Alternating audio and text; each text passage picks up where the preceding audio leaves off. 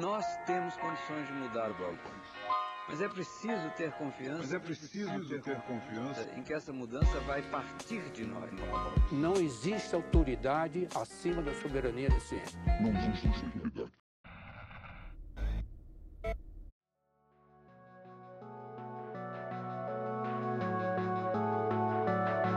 Bem-vindos ao Nós da Nutrição, o seu podcast sobre nutrição e seu contexto na vida contemporânea.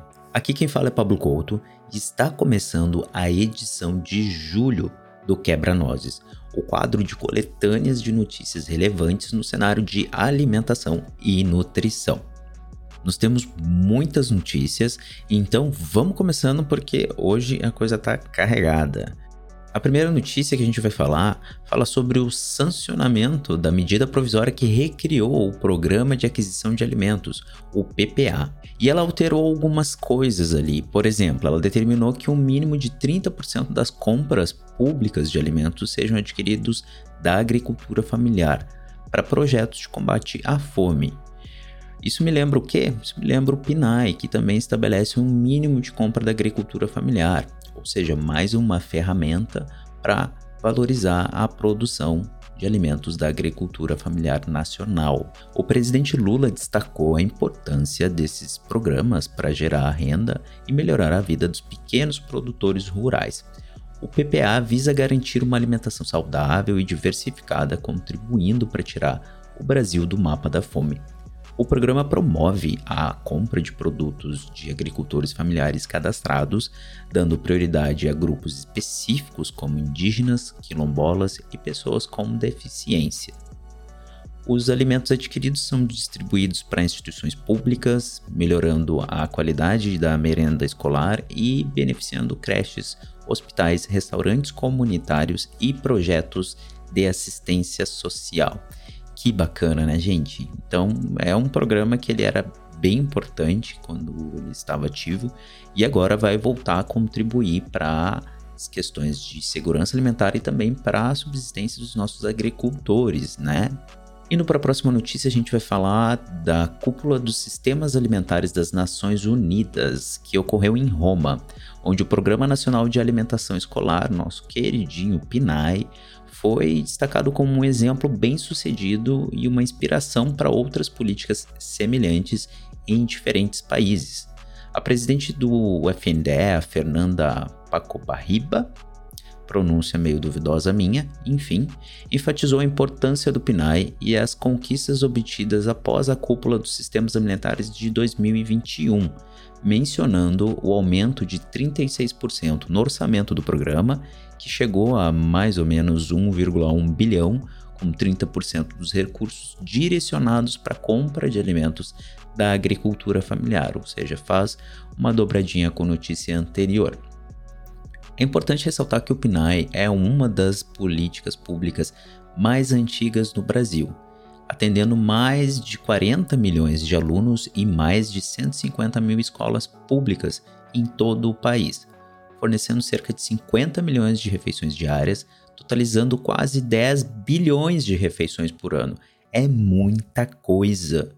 O FND também participa de projetos de cooperação internacional, apoiando programas de alimentação escolar em mais de 100 países, incluindo países da América Latina, Caribe, África e Ásia. A alimentação escolar de qualidade é uma ferramenta efetiva para combater a fome, a desnutrição e a insegurança alimentar bem como para melhorar a educação e a saúde e a agricultura. Agora a gente vai para uma outra seara que é um pouco mais econômica per si e fala sobre o orçamento familiar. Em julho, o preço dos alimentos e bebidas apresentaram uma queda de 0,40%, após já terem registrado uma redução de 0,51% do mês anterior, de acordo com o Índice Nacional de Preços ao Consumidor Amplo, o IPCA 15, divulgado na terça-feira do dia 25 de julho pelo IBGE. Esse grupo contribuiu negativamente com 0,09 pontos percentuais do IPCA, que apresentou uma queda de 0,7% no mês. Dentro do grupo dos alimentos e bebidas, a alimentação no domicílio teve uma queda de 0,72% em julho, seguindo uma tendência de redução após recuar uns 0,81% no mês anterior. Por outro lado, a alimentação fora do domicílio registrou um aumento de 0,46%, em comparação com a alta de 0,29% em junho. Já no grupo de transporte e os preços dos combustíveis tiveram uma alta que impacta no preço dos alimentos em si. É importante destacar que o cálculo do impacto de cada grupo do IPCA 15 é baseado em variações mensais e coisas lá do IBGE. É um cálculo muito louco, mas dá para acompanhar direto no sistema do IBGE de recuperação automática. Próxima notícia, onde a gente vai dar uma volta e dialogar sobre as questões de mudança climática.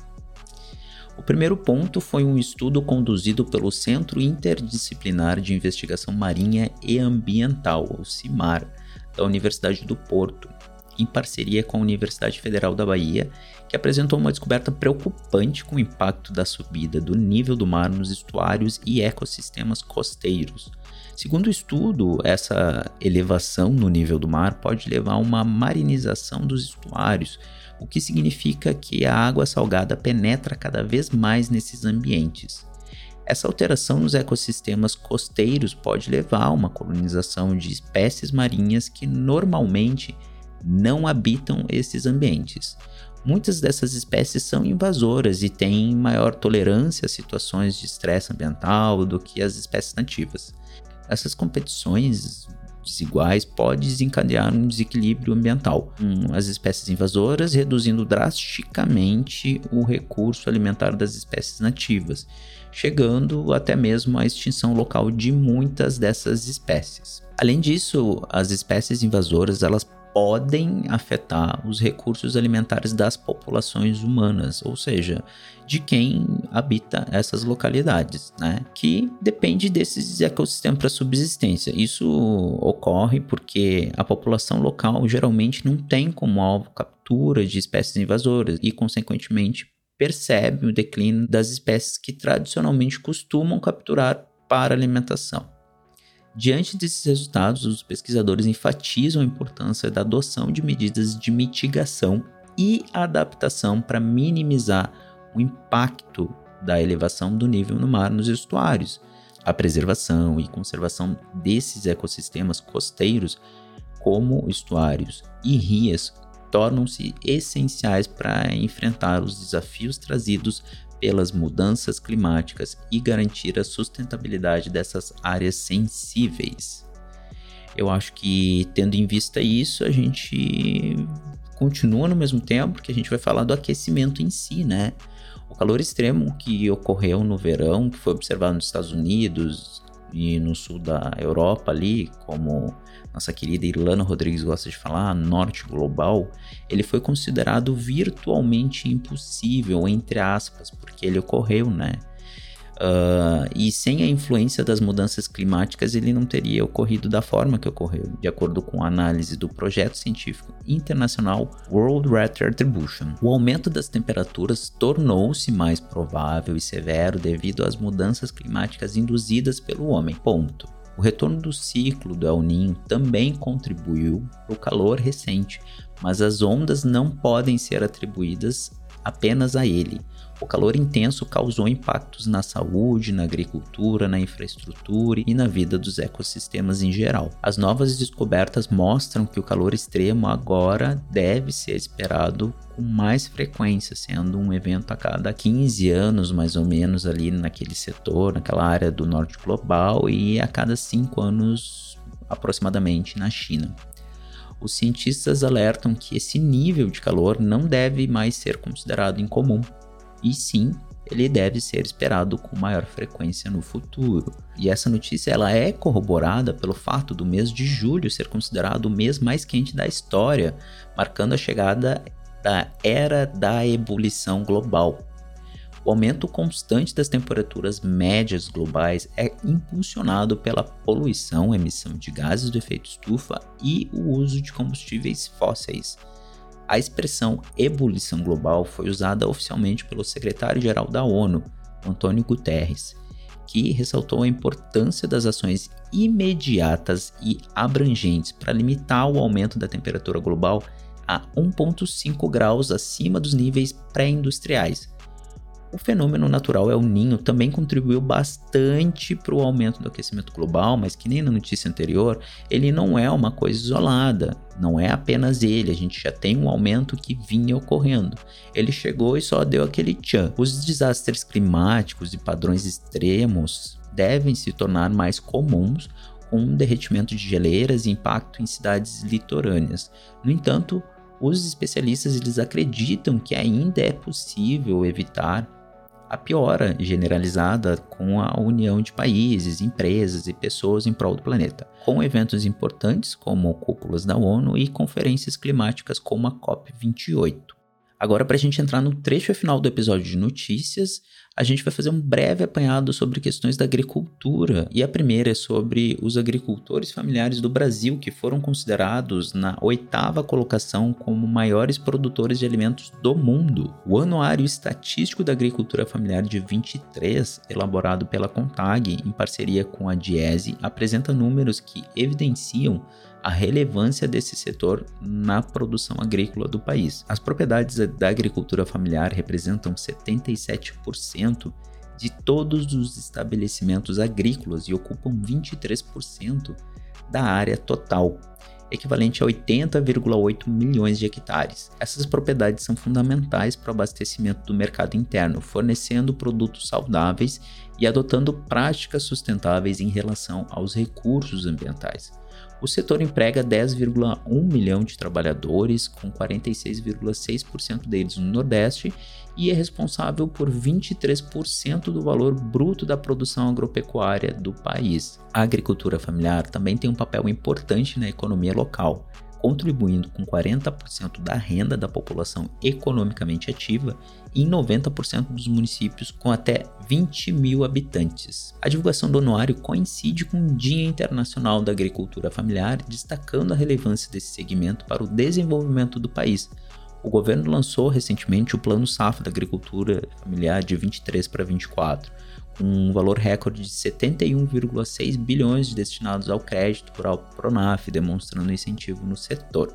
E para finalizar, a gente tem um compilado de notícias tristes que fala sobre o impacto dos agrotóxicos na nossa fauna. O uso ilegal do agrotóxico fipronil causou a morte de cerca de 80 milhões de abelhas nas cidades da Bahia em pouco mais de um mês. É muita coisa. O epicentro dessa mortalidade foi em Ribeira do Pombal, onde aproximadamente mil colmeias de 32 apicultores foram afetadas. Situações semelhantes ocorreram em Mato Grosso, onde pelo menos 100 milhões de abelhas morreram após o uso indevido do mesmo agrotóxico em uma fazenda de algodão em Sorriso. Resultados iniciais dos exames laboratoriais feitos em duas amostras apontam fipronil como causador das mortes e mais amostras estão sendo analisadas. A Secretaria de Desenvolvimento Rural informou que enviou as amostras para testagem, mas não mencionou o prazo para os resultados finais. A cooperativa de apicultores da Ribeira do Pombal tem buscado informações sobre o ocorrido e aguarda providências das autoridades estaduais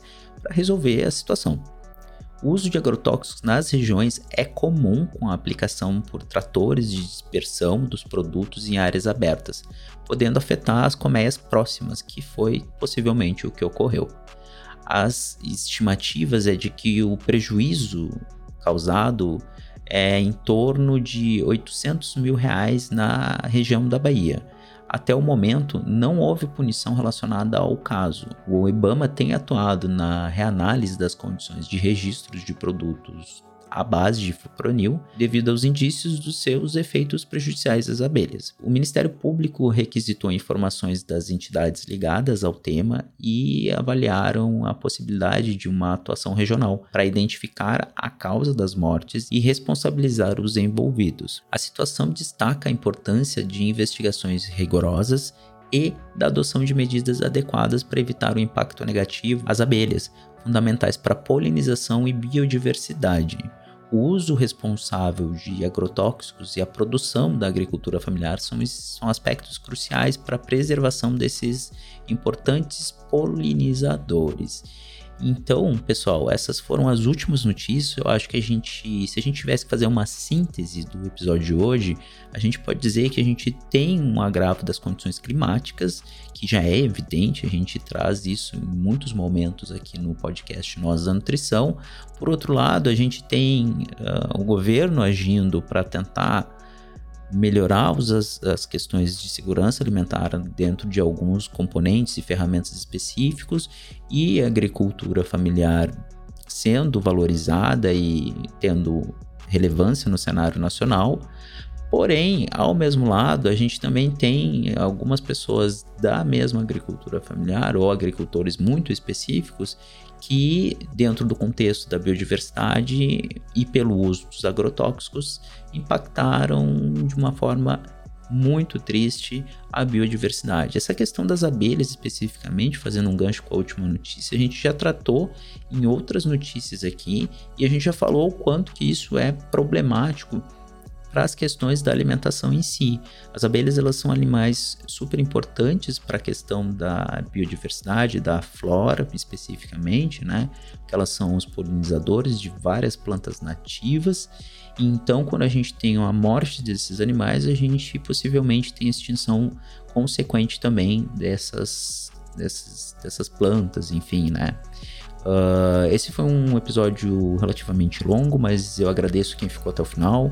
Vocês podem encontrar o podcast Nós da Nutrição em todas as redes sociais por arroba Nós da Nutricão ou vocês podem entrar em contato conosco se quiserem falar conosco pelos comentários, pelos inbox da vida ou mandar aquele e-mail maroto para contato arroba. O nosso site é www.nosdanutricão.com.br e eu sou Pablo Couto e encerro o episódio de notícias de julho. Nos vemos em agosto. Abraço a todas, todos e todes.